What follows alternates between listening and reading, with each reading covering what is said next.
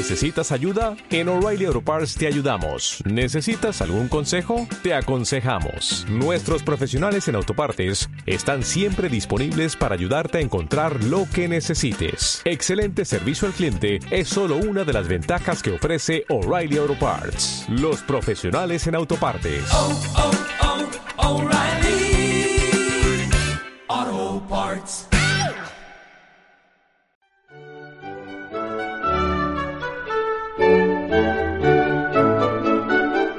Libros. Libros. Libros. Libros. Libros. Libros. Libros. Libros. Libros. Libros. Libros. Libros. Nada más que libros.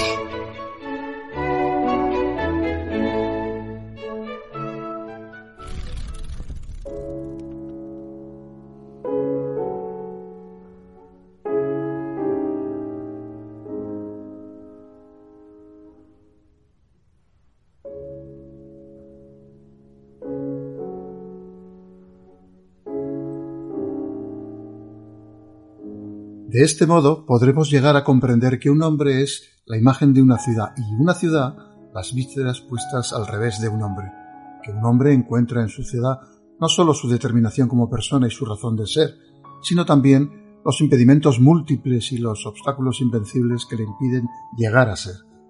Que un hombre y una ciudad tienen relaciones que no se explican por las personas a las que el hombre ama, ni por las personas a las que el hombre hace sufrir, ni por las personas a las que el hombre explota ajetreadas a su alrededor, introduciéndoles pedazos de alimento en la boca, extendiéndole pedazos de tela sobre el cuerpo, depositándole pedazos de cuero en torno a sus pies, deslizándole caricias profesionales por la piel, mezclando ante su vista refinadas bebidas tras la barra luciente de un mostrador. Tiempos de silencio. Luis Martín Santos.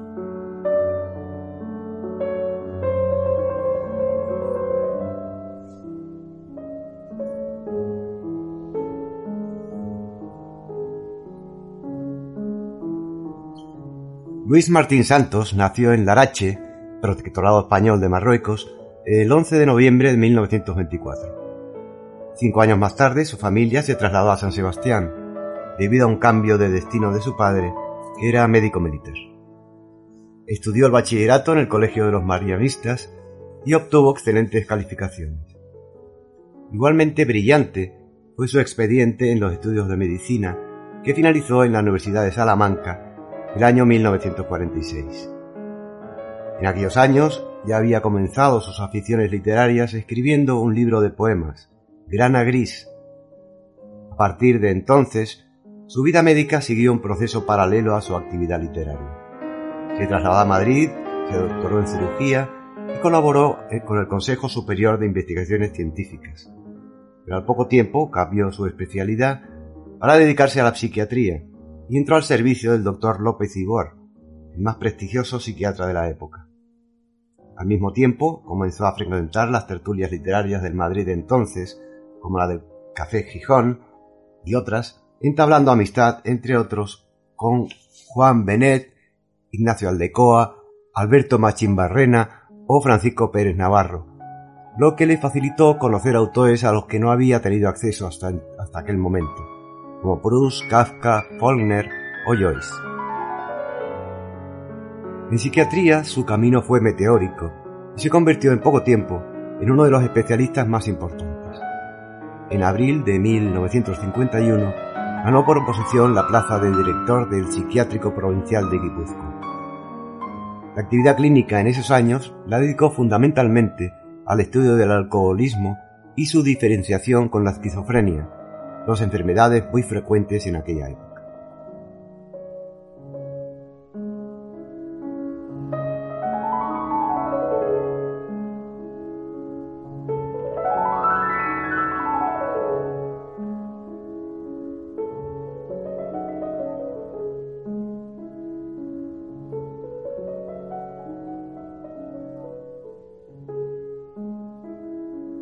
En 1953 contrajo matrimonio con Rocío Lafón en Madrid.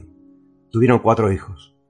En 1956 intentó obtener la cátedra de Madrid, pero no lo consiguió. Ese mismo año tuvieron lugar los sucesos universitarios por la protesta contra la dictadura y que provocaron la caída de Ruiz Jiménez del Ministerio de Educación y de Laín Entralgo del Rectorado, lo que unido a su vinculación política le cerraron las puertas de la universidad definitivamente. Se presentó por segunda vez en 1959, pero entonces se encontraba en prisión como militante socialista y no cabía posibilidad de un resultado satisfactorio. Esta fue su segunda detención y tras su puesta en libertad y hasta su triste muerte, estuvo en régimen de libertad atenuada. En 1961, con el seudónimo de Luis Sepúlveda, Martín Santos, Martín Santos presentó Tiempo de Silencio, su única novela, al premio de novela Pío Baroja, que finalmente fue declarado desierto. Su vida tuvo un final trágico. El 3 de marzo de 1963 falleció su esposa intoxicada por un escape de gas. Tenía 33 años. No había transcurrido ni siquiera un año cuando Luis Martín Santos fallecía en un accidente de tráfico en las proximidades de Vitoria con 39 años. Unos años más tarde vieron la luz su novela inconclusa, Tiempo de Destrucción, y el conjunto de relatos Apólogos.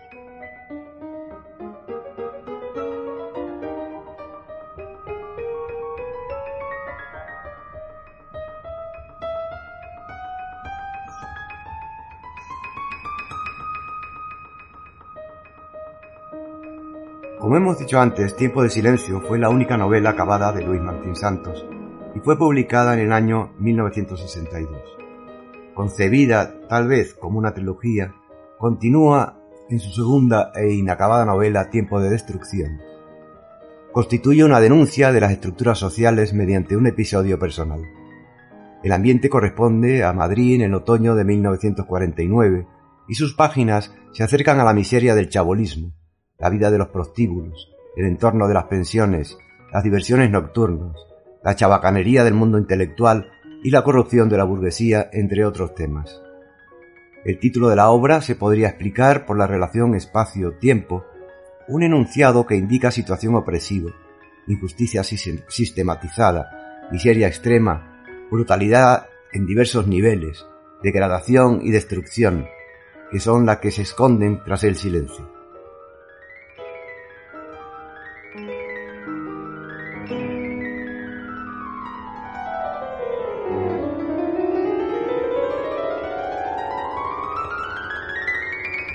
El relato aparece dividido en 63 escenas o fragmentos no numerados y de desigual extensión.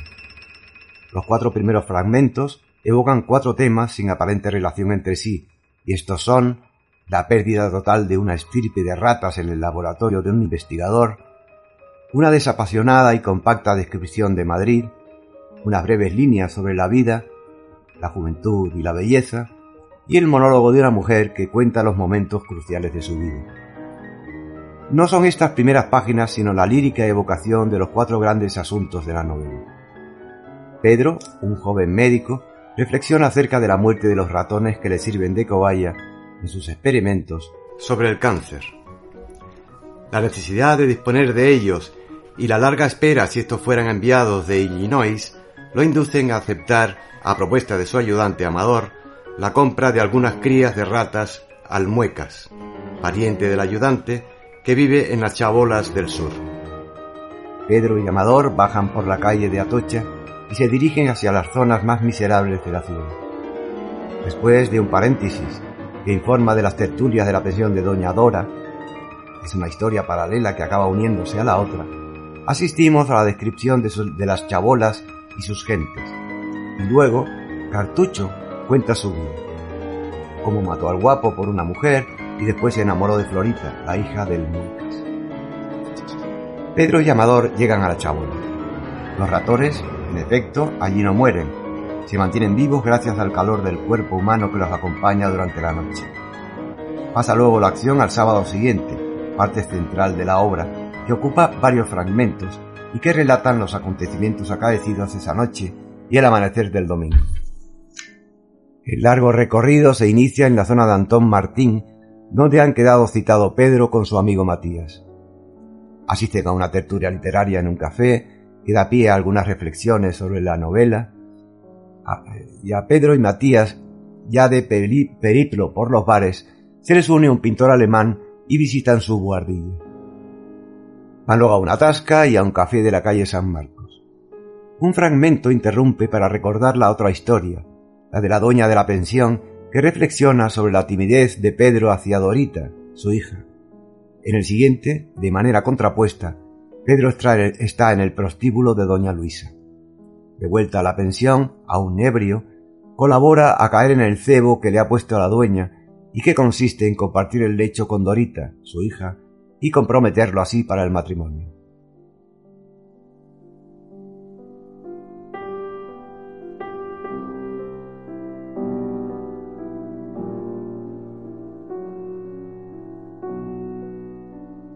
Después, cuando ya duerme por fin y parece que el denso sábado ha terminado, un aviso del Muecas lo despierta para pedirle ayuda urgente y que asista, ya que es domingo y no sabe a quién acudir, a su hija Florita, bañada en sangre. Alguien ha fracasado en su intento de hacerla abortar. Pedro se presta a tan humano fin, pero no puede evitar su muerte. La historia adquiere entonces un nuevo rumbo, en el que el protagonista debe rendir cuentas sobre la inocencia o culpabilidad de su acción, y en dos tiempos asistimos a la persecución y detención, y luego a su interrogatorio y puesta en libertad.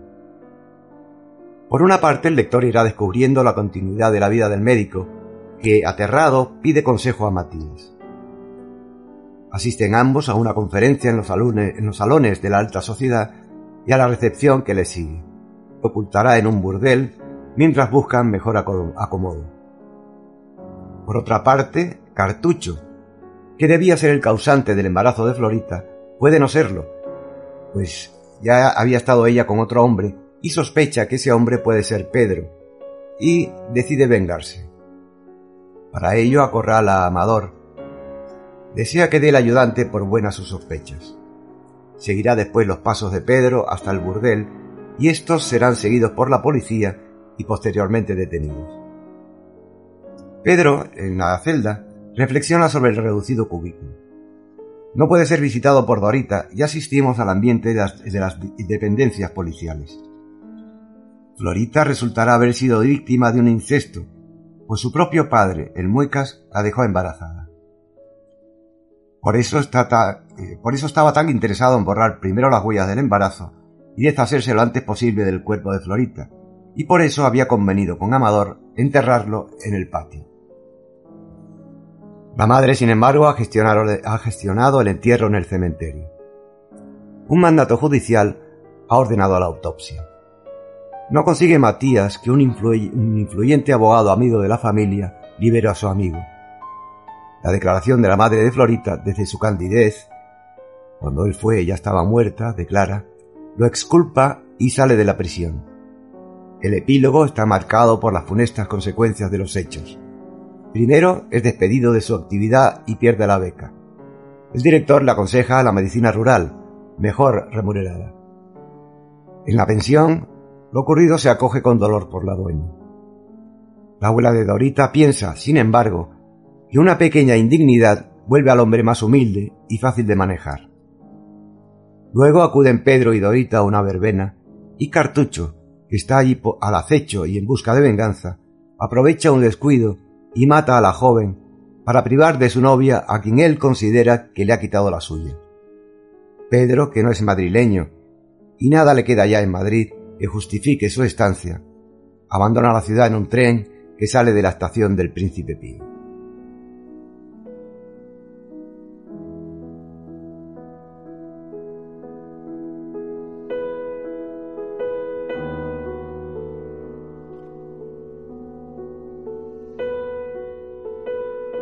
Las novedades técnicas marcan el inicio de una nueva época en la novela española, por la adopción de los métodos narrativos que ya circulaban por Europa y América, y que después se utilizarán, entre otros, Joan Benet, Torrente Ballester o Solo. Se ha hablado de la influencia de Sartre y su pensamiento, de Freud y el psicoanálisis, de Joyce, incluso de Kafka y Faulkner. Martín Santos se distingue por su barroquismo y el estilo irónico y de formas claramente subjetivistas, en las que incorpora con gran fortuna el monólogo interior y la segunda persona narrativa. Asimismo, se propuso de un modo lúcido y consciente la intelectualización de la novela española en la dirección que desde hacía tiempo venía siguiendo la europea del siglo XX.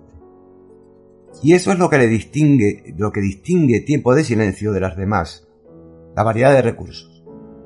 Aparato verbal, prosa barroca, cultismos, ecos clásicos, alusiones literarias, frases largas, abundancia de oraciones subordinadas, monólogo interior, combinación de primera y tercera persona, hábil manejo del autor omnisciente y abandono absoluto de las técnicas realistas.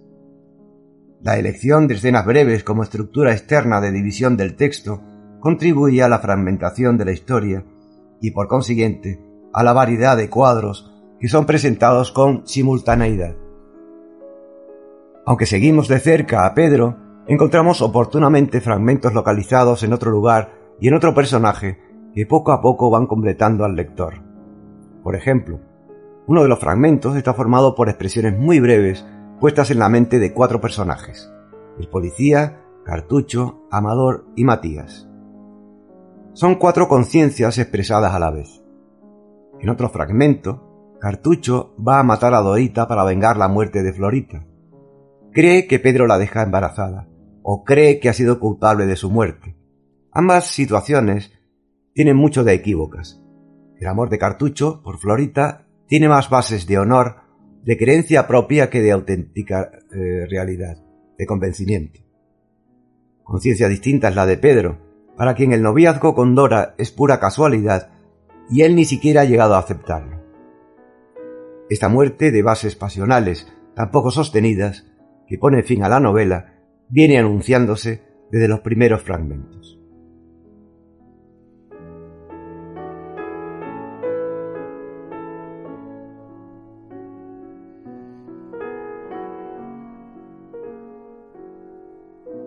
Lo que resalta de esta novela es la visión del mundo a través de la ciudad y de un narrador que abandona la postura de testigo que tenían los novelistas de la década anterior para introducirse en la realidad subjetiva. Se puede observar más esa intención que una voluntad clara de marcado perfil a los personajes, que en su mayoría son muñecos, marionetas grotescas dadas en superficie, nunca en profundidad. Incluso Pedro, el protagonista, carece de verdadera entidad y en muchos momentos parece arrastrado por los hechos de una manera somnolienta, casi inconsciente. Se podría llamar a esa postura del autor como una renuncia al objetivismo, como la doble condición de liquidar unos procedimientos y unos planteamientos literarios y de abrir las puertas y marcar los primeros hitos en una nueva forma de entender la novela y de concebir el enfrentamiento del novelista con la realidad. Para abrir esos nuevos cauces, debe abandonar la perspectiva de los narradores anteriores y, aunque en tercera persona, permitir que el narrador acceda a la interioridad de los personajes y al mismo tiempo a que el protagonista parezca un personaje más que interviene en su subjetividad.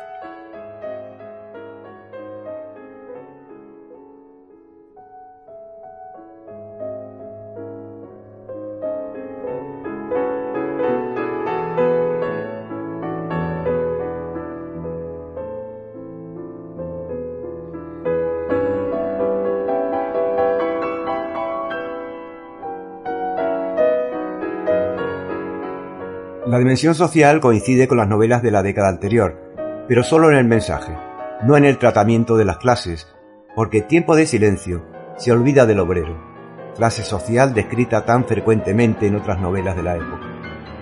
Son aquí sustituidas por el mundo aún más desfavorecido del subproletariano urbano, moradores de los suburbios inhóspitos, materialmente arruinados, espiritualmente vacíos, que viven como bestias entre miseria y ratones. Son el Muecas y su familia, Cartucho y los pobladores de las chabolas. Cuando se vinieron al pueblo, yo ya se lo dije, que no encontrarían nunca casa. Pero él ya estaba desesperado. Y desde la guerra, cuando estuvo conmigo, me había quedado la nostalgia. Nada, que le tiraba. Madrid tira mucho. Hasta los que no son de aquí y él se empeñó en venirse. dice en un momento dado Amador. Pedro, en su condición de emigrado privilegiado, pertenece al mundo de las clases medias, como las mujeres de su pensión y el ambiente que las rodea. Incluso los funcionarios de la prisión, cuyo orbe descubrimos en los monólogos interiores. Pedro descubre el aislamiento y la insolidaridad de la ciudad, pero no el ámbito de las necesidades elementales. Y no se olvida tampoco el autor de la burguesía, representada por Matías y su familia, y los asistentes a la conferencia del filósofo, todos ellos caricaturizados en sus ridículos excesos. El mundo descrito en la novela, en cuanto al espacio y el tiempo, coincide con el de Lola Espejo Oscuro de Darío Fernández Flores, Las últimas horas de Suárez Carreño, La colmena de Camilo José Cela o Esa oscura desbandada de Zunzunegui. El acuerdo de la crítica y del público lector es unánime reconoce esta novela como una de las más grandes de la narrativa contemporánea, un clásico de nuestra época. Por eso, conviene leerla.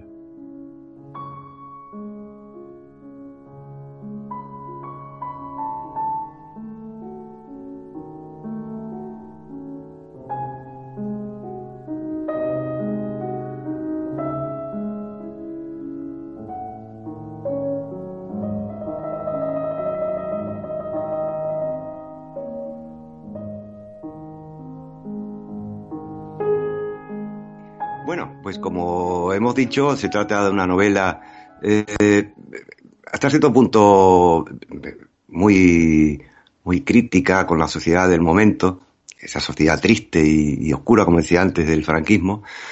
Y bueno, me gustaría saber eh, de, los, compañeros ¿qué, opinión les merece esta, esta obra. Sí, sí. Eh, es una obra muy interesante y como tú acabas de decir, muy triste. Es tipo de silencio resulta desolador. Yo lo he leído muy recientemente, muy recientemente, y además la he leído en PDF y quiero aprovechar para decir que pondremos el enlace porque me, sorprendió comprobar que estaba, que está libre en, Internet, está el texto íntegro de la novela. Entonces, como digo, la he leído esta semana pasada y la verdad es que es una novela he encontrado que es una lectura nada fácil, pero interesantísima. O sea, por todo lo que aporta de novedoso, ¿no? En, los años en que fue eh, en que fue escrita. De alguna manera rompe, ¿no, Néstor, con esa tradición, ese realismo eh, que por entonces, que hasta entonces se podemos observar en la en la novela española. Aquí yo creo que da un salto de modernidad importante eh, de Santos y nos lleva a un lenguaje, a una forma de escribir más complejo, muchísimo más subjetivo, se aparta de ese realismo anterior, ¿no?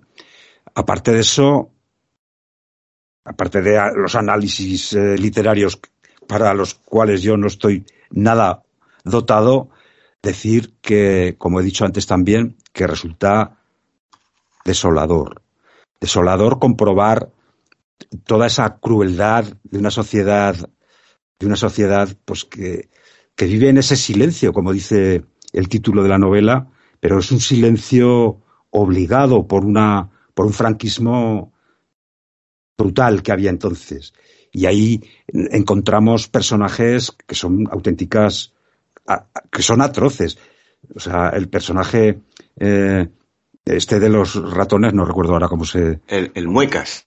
El Muecas, eh, me parece un personaje brutal, como el, como el que eh, termina matando a la novia, en fin, bueno. No quiero tampoco hacer el destripe de la novela. Lo interesante es que la lean, que la lean todos los que nos escuchan. Yo creo que es una novela imprescindible para entender lo que fue España en aquella, aquellos durísimos años del, franquismo más, cruel, más duro, ¿no? A mí me ha impresionado, ¿eh? O sea, aunque también digo que, que es una lectura compleja, que tiene, le encuentro eh, rasgos o parecidos con, con escritores complicados, me atrevo a decir como Joyce, ¿eh? Esos diálogos interiores, esos saltos que hace eh, de, de, un tema a otro, o sea, tiene su complejidad, pero desde luego creo que es imprescindible. Yo mmm, estoy muy contento de haberla leído y, y es algo que debo agradecerte a ti, porque sabía que ibas a hablar de él y al encontrarla libre en PDF, pues eh, me la he leído, ¿no? La novela, desde luego, es, es compleja, pero tiene una ventaja eh, para el lector y es que no es muy larga, es realmente corta. Exacto. Entonces, incluso, y lo estoy diciendo en serio, se puede leer dos veces y tres veces para llegar al, al, al meollo de la cuestión. Yo no sé si, si la complejidad de la, de la novela es fruto de la complejidad de la vida del autor, porque este hombre tuvo una vida bastante complicada. Su padre formaba parte de los de los eh, de los juicios sumarísimos que hacía, se hacían en la posguerra y mandó al destierro y a la y a la muerte a un montón de gente su padre todo esto lo sufría él en el colegio porque muchos hijos de los represaliados eran compañeros suyos. Eh, su madre era una, una persona que tenía problemas psi psiquiátricos una hija suya murió a los tres meses. Vaya, que no lo tuvo fácil el hombre. Entonces Ajá. yo no sé si, y os lo pregunto, ¿eh? si pensáis que quizá esa, esa actitud vital que, que, la, que, al hombre le tocó vivir tiene algo que ver con esa negritud o simplemente reflejo de la sociedad del momento. Sí, no, en realidad, sí. Perdona, Manuel. No, yo, yo lo que, lo que veo es que efectivamente tiene mucho que ver, o creo yo que, que tiene mucho que ver la, aquella época ¿no? que le tocó vivir. Eh, pero fíjate, precisamente eso eh, es, creo yo, fue uno de los estímulos importantes que tuvieron los escritores que se quedaron, o sea, que no se autoexiliaron. Es decir, esa necesidad de tener que sortear a la durísima censura que por entonces había, espoleó la imaginación y, y espoleó, pues eso, la creatividad de, de, una serie de escritores, como por ejemplo Martín Santos, del que estamos hablando, y bueno, vemos que sin hacer, sin cargar de una manera directa, eh, porque la novela realmente no carga de un modo directo contra el sistema, eh, contra la, la, la, política o la, el autoritarismo de la época. Sin embargo, el tío es tremendo, o sea, porque la crítica que subyace en toda la novela es tremenda acerca de, bueno, pues de aquella decadencia y aquel, aquella sociedad tan, tan, tan, tan clasista que había eh, eh, entonces, ¿no? Desgraciadamente sigue habiéndola, pero entonces es que era multiplicado por, por, por 100, ¿no? Eh, creo que, que sí, que tuvo mucho que ver las circunstancias y el momento, pero que a la vez esas circunstancias espolearon su creatividad mm. y hicieron que este autor y otros, ¿no? Porque podríamos nombrar a otros, tú lo has hecho en tu exposición.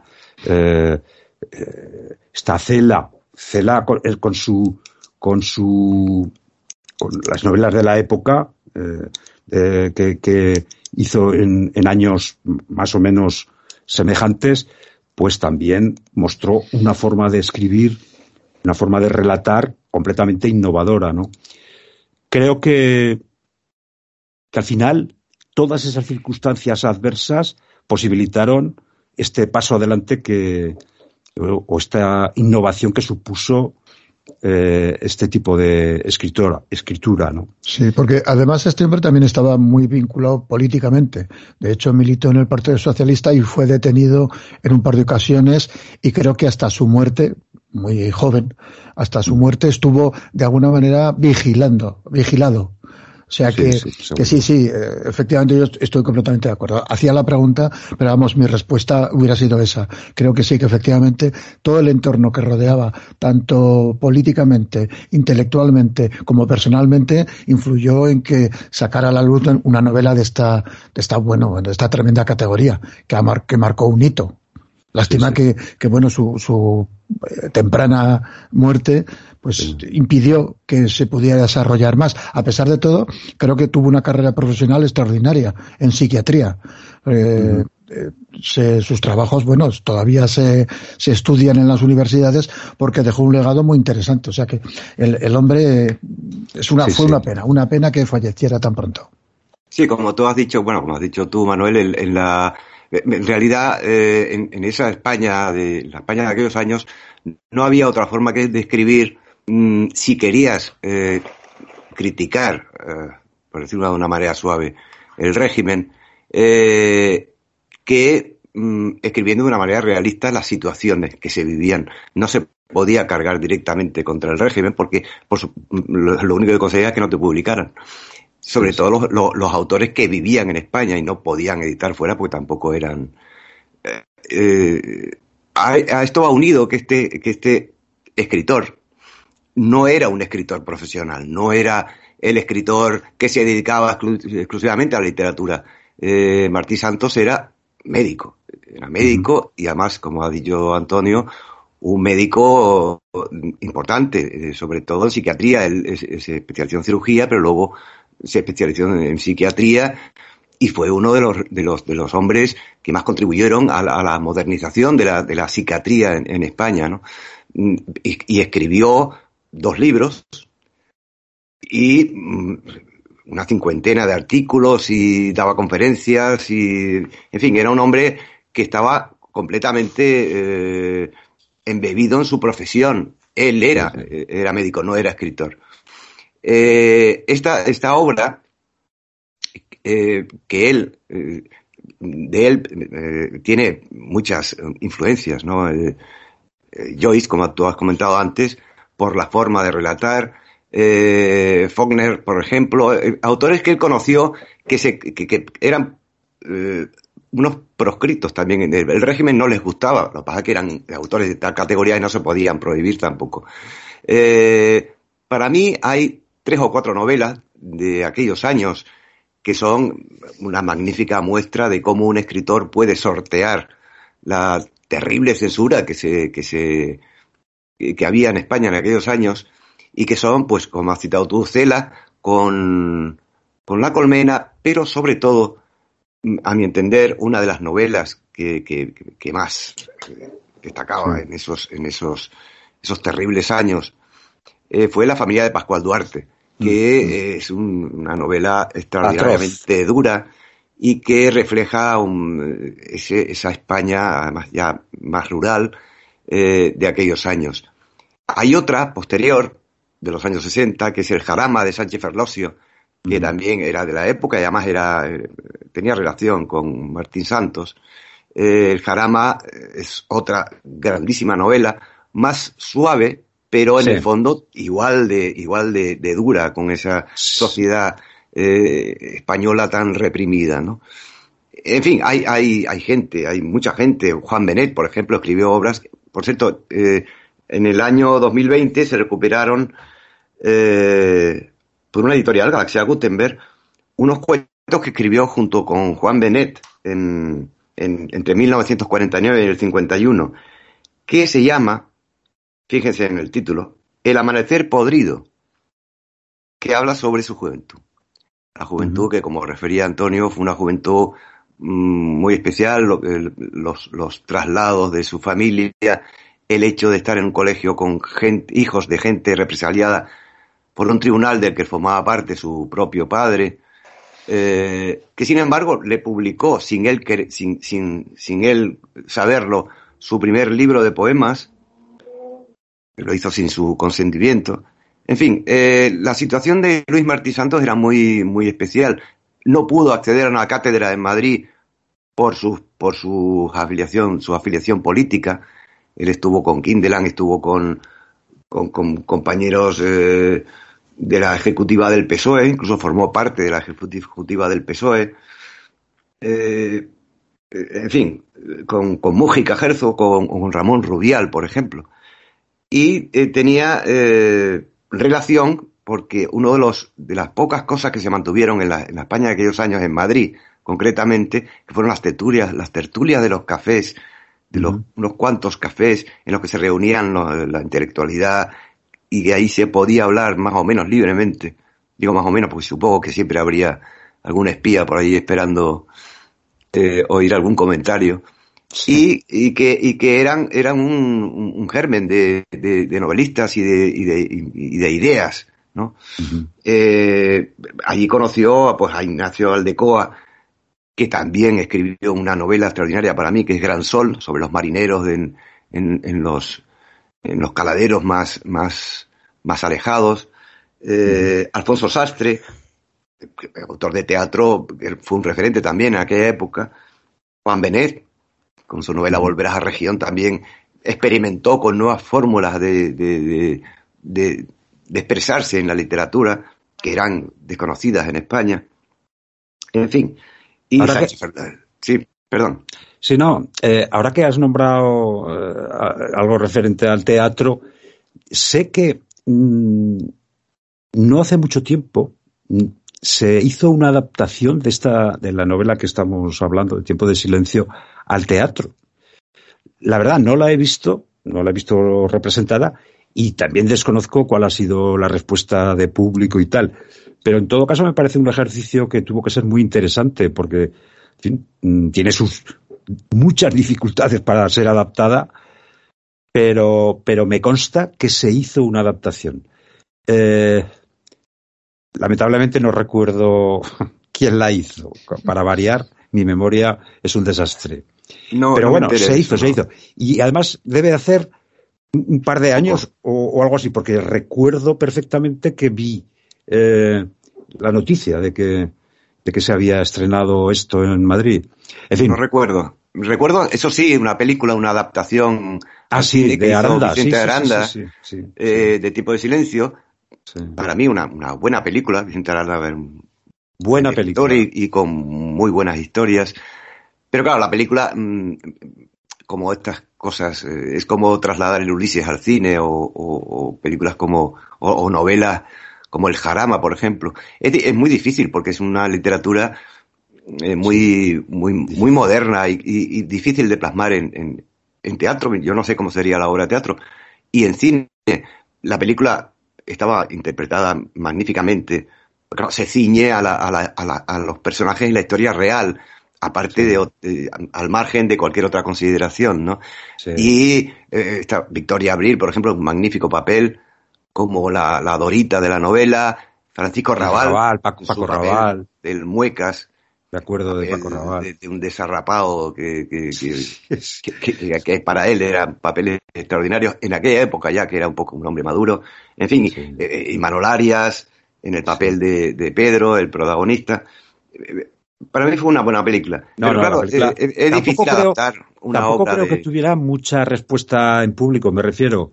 Eh, Sin embargo, yo creo que es una de las mejores películas de, Sí. de este gran director, que No, es y- y Vicente Aranda, ¿no? Los años 80 fue de la posiblemente dentro del cine español de lo mejorcito que se había que se que se hizo, ¿no? Totalmente. Y que tener en cuenta, por ejemplo, la, la, influencia que tuvo gracias a sus contactos, a sus relaciones con, con los intelectuales en Madrid, la influencia que tuvo eh, escritores como Joyce, como Faulkner, gente que había cambiado, eh, el- y, por ejemplo, el, el existencialismo. El, incluso eh, él escribió una, un libro, un libro de psiquiatría, que se llama Libertad, Temporalidad y Transferencia en el psicoanálisis existencial. Era, eh, o sea, él incluso en su profesión de, de psiquiatra incorporaba eh, las ideas del existencialismo tan, tan en boga en aquellos años, ¿no?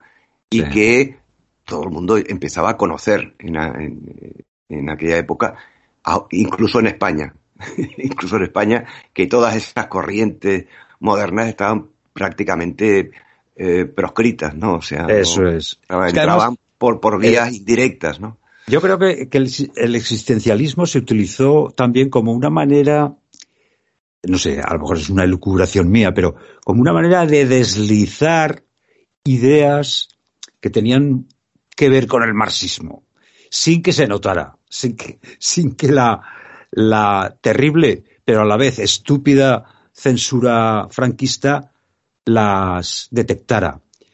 Yo creo que fue un poco esa la manera de, introducir pues reflexiones y, y, ideas que tenían más que ver con bueno pues eso con el marxismo que por entonces en Europa se hablaba con toda la naturalidad del mundo excepto aquí excepto en España aquí era bueno eh, hablar de marxismo era llevar cuernos y cola como el diablo o sea los comunistas se han visto siempre, y bueno, aún, aún siguen, sí, aún se les sigue Sí. viendo desde determinados sectores como auténticos diablos, ¿no? Pues bien, yo creo que ese existencialismo de Sartre, eh, incluso Camus y tal, sirvió un poco de coartada para deslizar ideas de este tipo. No lo sé. Sí, no, no, no cabe duda de que los, los eh, cuando hay un, un régimen autoritario, los artistas, eh, sobre todo los artistas eh, que, que- que- cuyo elemento es la palabra, eh, tienen, tienen que, que, que hacer cosas, tienen que, que esconder cosas y decirlas de una manera que la estúpida censura no pueda, no pueda detectar, ¿no? Eh, se ha hablado muchas veces de las anécdotas de, la, de, lo, de lo que dejaba pasar o no dejaba pasar la censura, ¿no? Pero claro, la cosa era más seria de lo que podía parecer, porque no solo había censura, no te decían, no, esto no se puede publicar o de esto hay que mm, borrar esto o lo otro, no. Es que te jugabas el tipo, ¿no? Es decir, te podías meter en la cárcel por, por, por, por, por, por interferir problema- en la legalidad. El de- problema, el problema de, esa, de ese lenguaje tan críptico es que a veces tampoco lo entendían los lectores. Y os voy a contar una anécdota que, que, su- que viví yo en mis carnes. Yo recuerdo en el Colegio Mayor La Salle vino en una ocasión a actuar un grupo de teatro se llamaba La Cuadra de Sevilla. Sí, me acuerdo grupo. Un, un grupo, anti- no sé si funciona todavía, pero en su momento era el No Va Más. Eh, al final de la obra, eh, los, los actores tiraban de una cuerda atada a un bidón y la arrastraban pesadamente y tal. Y, y bueno, pues nada, todos nos quedamos sentados en nuestras butacas, aplaudimos y nos fuimos. Y, luego, buscando explicación a todo, dice, no, es que normalmente en casi todos los teatros, cuando se produce esa escena, la gente tira de la cuerda para derrocar al régimen. Ya, pues nosotros nos enteramos de nada. Eh, vimos que tiraban de la cuerda como si hubieran tirado de una campana. No, no, igual, no entendimos nada. Esto es, es una butada, pero realmente pasó así. Allí los, los presentes no nos coscamos de nada del mensaje. Ese es el riesgo también de ese, de ese lenguaje, ¿no? Que la censura no lo Sí. entendía, pero nosotros tampoco. Pero luego se explicaba, es que estas cosas luego se sí, sí, explican. no, en el manual, y entonces le, le encuentras el sentido a las cosas, ¿no? En este caso, por ejemplo, en esta novela o en otras, eh, no había más que eh, reflejar, como hizo Cela en la familia Pascual Duarte o Luis Martín Santos en Tiempo de Silencio, lo que ocurría en realidad. Eh, y lo que ocurría, eso no podía censurarlo porque estaba ahí. Eh, ahí no hay comentarios de ningún protagonista que hablara mal de, de- del régimen, ni de Franco, ni de la iglesia, ni de todo lo que apoyaba ese, esa tiranía, ¿no? Pero mm, aderezado con, con las influencias, eh, las influencias de, de lo que, de lo que era una nueva literatura en, en todo el mundo, ¿no? Eh, Europa acababa de salir de una terrible guerra mundial contra el fascismo, ¿no? Eh, y ahí resurgieron toda una serie de autores que, que cambiaron la historia de la literatura, ¿no? Y eh, Luis Martín Santos y otros, Luis Martín Santos, casi como un aficionado, que sin embargo eh, se constituyó con una única novela en un referente de, los escritores de la época, pues ellos intentaron mm, modernizar, modernizar no solo la literatura, sino también la sociedad española. Sí, sí. eh, desde luego, en fin, lo- es un poco repetir cosas que ya hemos dicho, pero yo creo que esa situación de amordazamiento que había, toda la carga negativa que tiene, como es lógico, pero a la vez fue, espoleó, eh, logró que ese desafío de, de tratar de sortear la, la, la censura hizo, posibilitó otra forma de relatar, de relatar, como estamos diciendo, y en ese sentido, oye, pues, pues creo que es una buena noticia, a pesar de que eran circunstancias pues muy duras y, y muy negras, ¿no?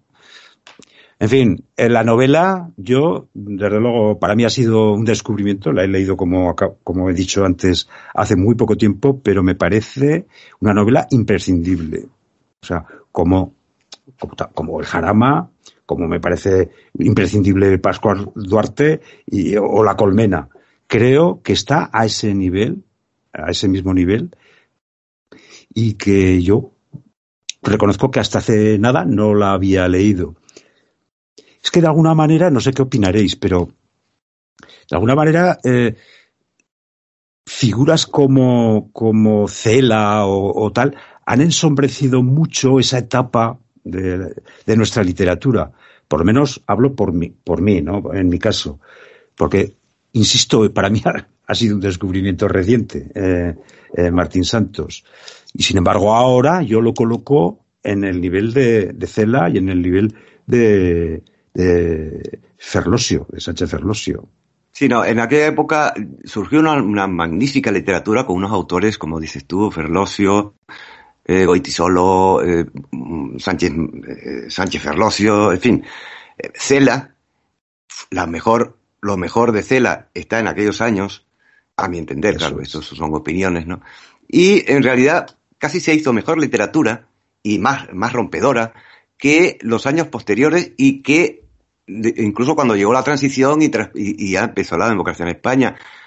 La literatura española yo creo que se volvió otra vez a, a- lo clásico, a, contar historias de una manera, mm, fin, respetando los tiempos y, siendo mm, realista en su forma de, narrar y, en los temas que, que estos escritores no utilizaron. Y yo creo que ellos, eh, aún sin, sin, o sea, están reconocidos, por supuesto, pero no están suficientemente, no, no, no se han hecho suficiente eh, publicidad Sí, sí. sobre sus obras, Estoy de acuerdo. eh, fueron, fueron no solo precursores, sino que incluso escribieron obras que eh, no se han hecho posteriormente. No, no ha habido muy buenos escritores, pero no se han hecho. Yo creo que el relevo lo tomó la literatura iberoamericana, la literatura latinoamericana, con grandes autores que también soportaron épocas terribles de dictaduras y de, y de, y de graves problemas sociales. ¿no? En fin, eh, lo dicho, eh, se nos acaba el tiempo. Yo les recomiendo esta novela como otras de aquella época. Si no han leído a Sánchez Ferlosio o a Goitisolo o a Juan Benet, también son grandes autores. Y dejamos por hoy el programa y les deseo una, una feliz semana y hasta el próximo programa. Libros. Libros. Libros. Libros. Libros. Libros. Libros. Libros. Libros. Libros. Nada más que libros.